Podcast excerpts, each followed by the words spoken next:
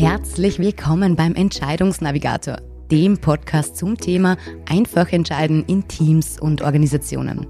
Aber wie treffen Teams und Organisationen die besten Entscheidungen und wie können wir eine Entscheidungskultur schaffen, in der alle Beteiligten eingebunden werden?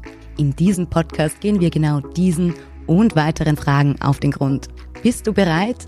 Dann kommt hier auch schon dein Moderator Christian Kudela. Auch von mir ein herzliches Willkommen zu einer weiteren Episode voller erstaunlicher Entdeckungen.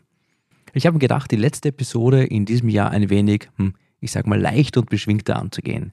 Denn heute werfen wir einen Blick auf die skurrilen Facetten unserer Entscheidungen. Denn manchmal sind es kuriose Faktoren, die unsere Wahlmöglichkeiten beeinflussen. Somit lade ich dich ein zu einer hm, nicht ganz so ernst gemeinten Folge vom Entscheidungsnavigator. Stell dir vor, die Dunkelheit umgibt dich wie ein geheimnisvoller Schleier. Hier im Reich des Unsichtbaren erforschen wir, wie Licht und Schatten die Kulisse unserer Entscheidungen formen. Alison Jingshus bahnbrechende Forschung zeigt, dass helles Licht nicht nur physisch, sondern auch emotional auf uns wirkt.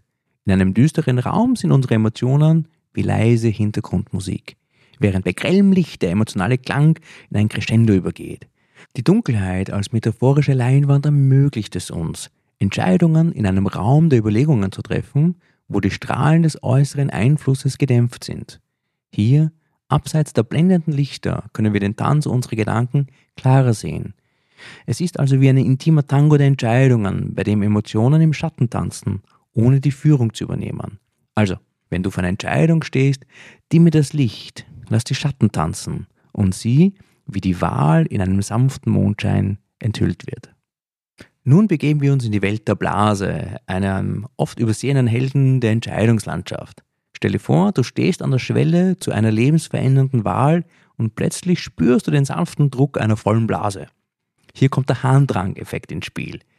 Eine Art innerer Berater für langfristige Entscheidungen.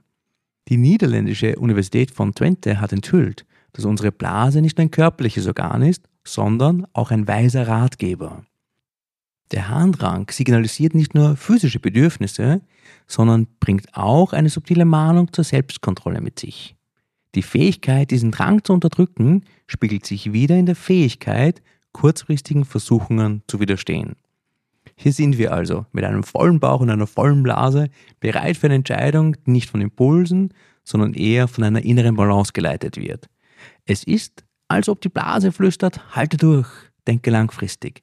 Also, bevor du die Tür dieser Entscheidung öffnest, überprüfe den Füllstand deiner Blase und lasse dir den Weg zu klaren, langfristigen Zielen weisen.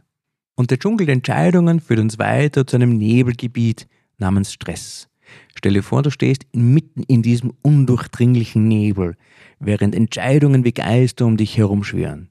Hier in dieser emotionalen Wolkendecke zeigt uns die Forschung von Theodore Noseworthy und seinem Team, dass Stress uns nicht nur beeinflusst, sondern auch unser Entscheidungsvermögen in einen waghalsigen Tanz verwickelt. Es ist so, als ob Stress der Regisseur einer dramatischen Aufführung wäre, bei der die Hauptakteure rationale Überlegungen gegen emotionale Impulse tauschen. Wenn die Stresslichter angehen, neigen wir dazu, die Konsequenzen auszublenden und in den Angriffsmodus zu schalten. Der Gedanke an langfristige Folgen wird von der Bühne geschubst und kurzfristige Risiken werden zum Hauptdarsteller. In diesem dichten Stressnebel ist es wichtig zu erkennen, dass die Fähigkeit zur klaren Entscheidungsfindung von diesem unsichtbaren Einfluss beeinträchtigt wird. Also, wenn der Stressvorhang sich hebt, atme tief durch, Schalte die Dramamusik aus und versuche, den klaren Pfad der Überlegung wiederzufinden. Denn manchmal ist das Drama der Entscheidung nichts weiter als ein Nebel, der sich lichtet. Atme tief durch und denke an einen glücklichen Ort. Das könnte helfen. Nach unserem Abenteuer im Stressnebel betreten wir einen Raum voller Möglichkeiten, aber auch voller Tücken. Die Arena der ersten Option. Stell dir vor, du stehst vor einem Buffet des Lebens vollgepackt mit Entscheidungen. Und doch, während du die kulinarische Landschaft betrachtest, neigst du dazu, dich für die erste Köstlichkeit zu entscheiden, die deinen Blick fesselt. Dana R. Carney hat dieses Phänomen entdeckt, die Liebe zur ersten Option. Diese Entscheidungsleidenschaft kommt oft von der Schnelligkeit des Entscheidungsprozesses. Es ist fast so, als ob unser Gehirn bei der Überflutung von Möglichkeiten sagt, die erste ist bestimmt gut genug, lass uns keine Zeit mehr verschwenden. Doch in dieser Vorliebe für das Erste liegt die Gefahr der Konditionierung. Einmal gelernt, bleibt die Neigung, sich für die erste Wahl zu entscheiden, hartnäckig bestehen. Betrachten wir also diesen Raum der Entscheidungen wie einen kulinarischen Parcours, auf dem jedes Gericht eine Chance verdient, probiert zu werden. Lass dich nicht von der Versuchung der ersten Option blenden, sondern nimm dir Zeit, das Buffet des Lebens zu erkunden. Denn wer weiß, vielleicht verbirgt sich hinter der letzten Option die wahre Gaubenfreude deiner Entscheidungsreise. Und wir sind zurück in der Welt des Entscheidungstheaters, wo sich der Vorhang für den nächsten Akt öffnet. Der Decoy-Effekt. Hier, in dieser surrealen Kulisse, wird das Spiel der Entscheidungen durch einen zusätzlichen Charakter aufgepeppt. Den Köder. Stell dir vor, du stehst vor zwei Türen der Unentschlossenheit und plötzlich wird eine dritte, verlockende Tür geöffnet. Der Decoy-Effekt, auch als Köder-Effekt bekannt, spielt mit unserer Wahrnehmung von Optionen. Wenn wir zwischen zwei unschlagbaren Alternativen hin und her gerissen sind, tritt der Köder auf die Bühne. Er ist wie ein Nebendarsteller, der das Drehbuch der Entscheidungen verbessert. Und plötzlich scheint eine der beiden Optionen attraktiver zu sein, einfach weil der Köder da ist.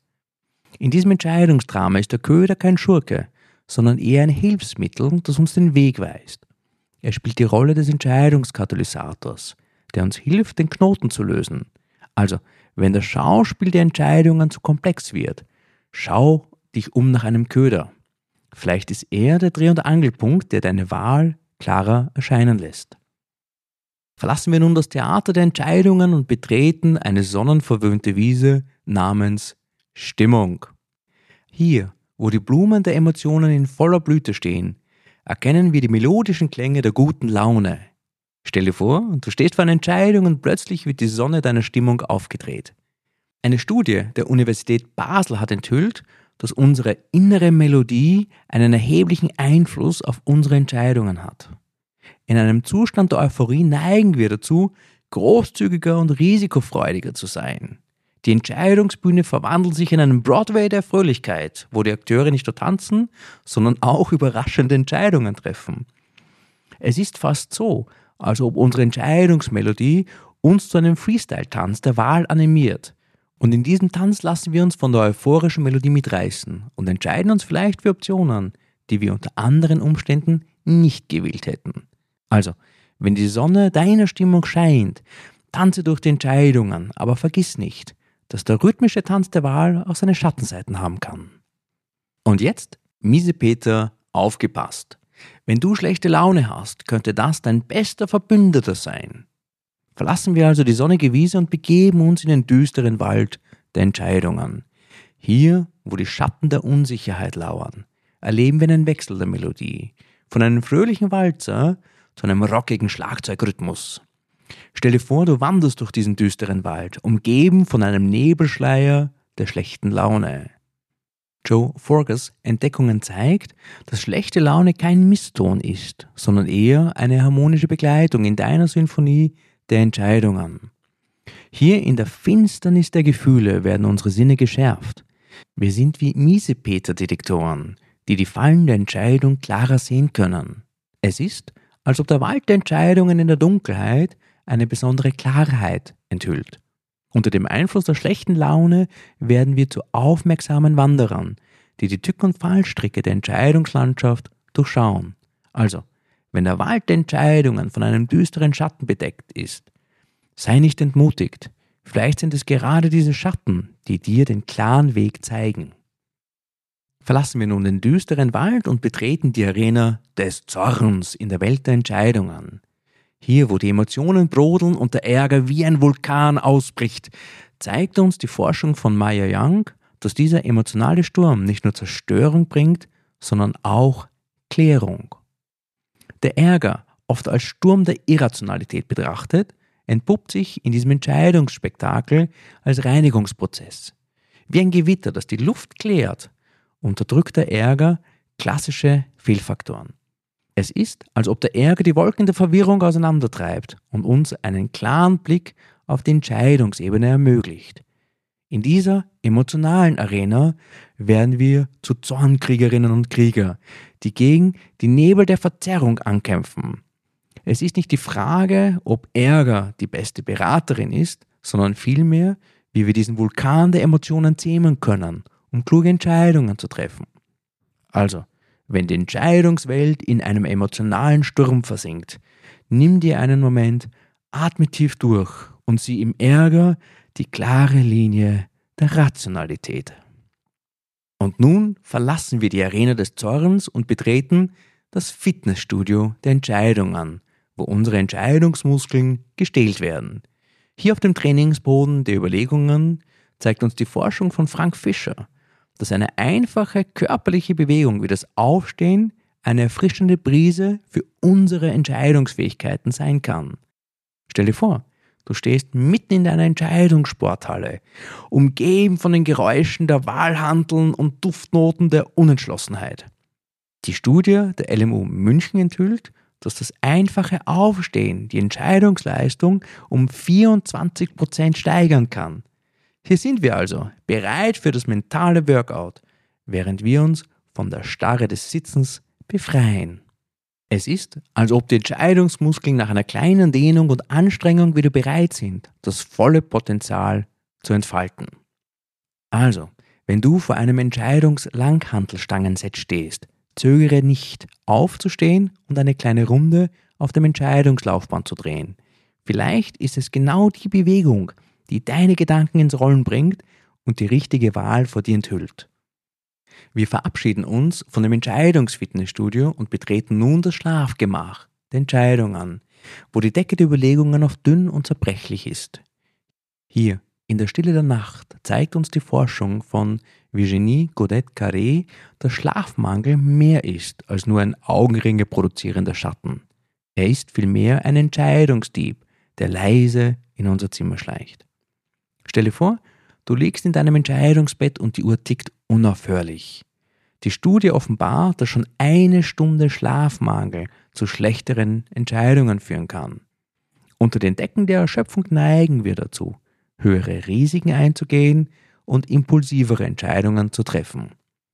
In diesem Schlafmangelzimmer sind wir nicht die wachsamen Entscheider, sondern eher müde Kapitäne, die ihr Schiff der Entscheidungen durch stürmische Gewässer manövrieren. Also, wenn du vor einer Entscheidungsnacht stehst, vergiss nicht, dass eine erholsame Nachtruhe mehr ist als nur ein Wellnessritual. Sie ist der Kompass, der uns hilft, den klaren Sternenhimmel der Überlegungen zu navigieren. Verlassen wir nun das Schlafgemach und treten ein in das Schlachtfeld der Entscheidungen, wo die Soldaten der Rationalität oft müde und abgekämpft sind. Hier, zwischen den Überresten der Entscheidungsschlachten, zeigt uns Kathleen Voss, dass Entscheidungen nicht nur mentale, sondern auch physische Erschöpfung mit sich bringen. Stell dir nun vor, du stehst mitten auf diesem Entscheidungsschlachtfeld, umgeben von den Überbleibseln vergangener Entscheidungen. Die Forschung enthüllt, dass unser Entscheidungsgeneral, egal ob er freiwillig oder unter Druck kämpft, mit der Zeit ermüdet. Je länger der Kampf dauert, desto mehr werden die geistigen Ressourcen aufgezehrt. In dieser Erschöpfungsschlucht sind wir nicht nur Entscheidungsgeneräle, sondern auch Krieger, die kämpfen, um unsere Überlegungen zu verteidigen. Es ist nicht nur der Kampf selbst, sondern auch die Erschöpfung danach, die uns lehrt, dass Entscheidungen, nicht nur einen mentalen Tribut fordern, sondern auch physische Energien verbrauchen.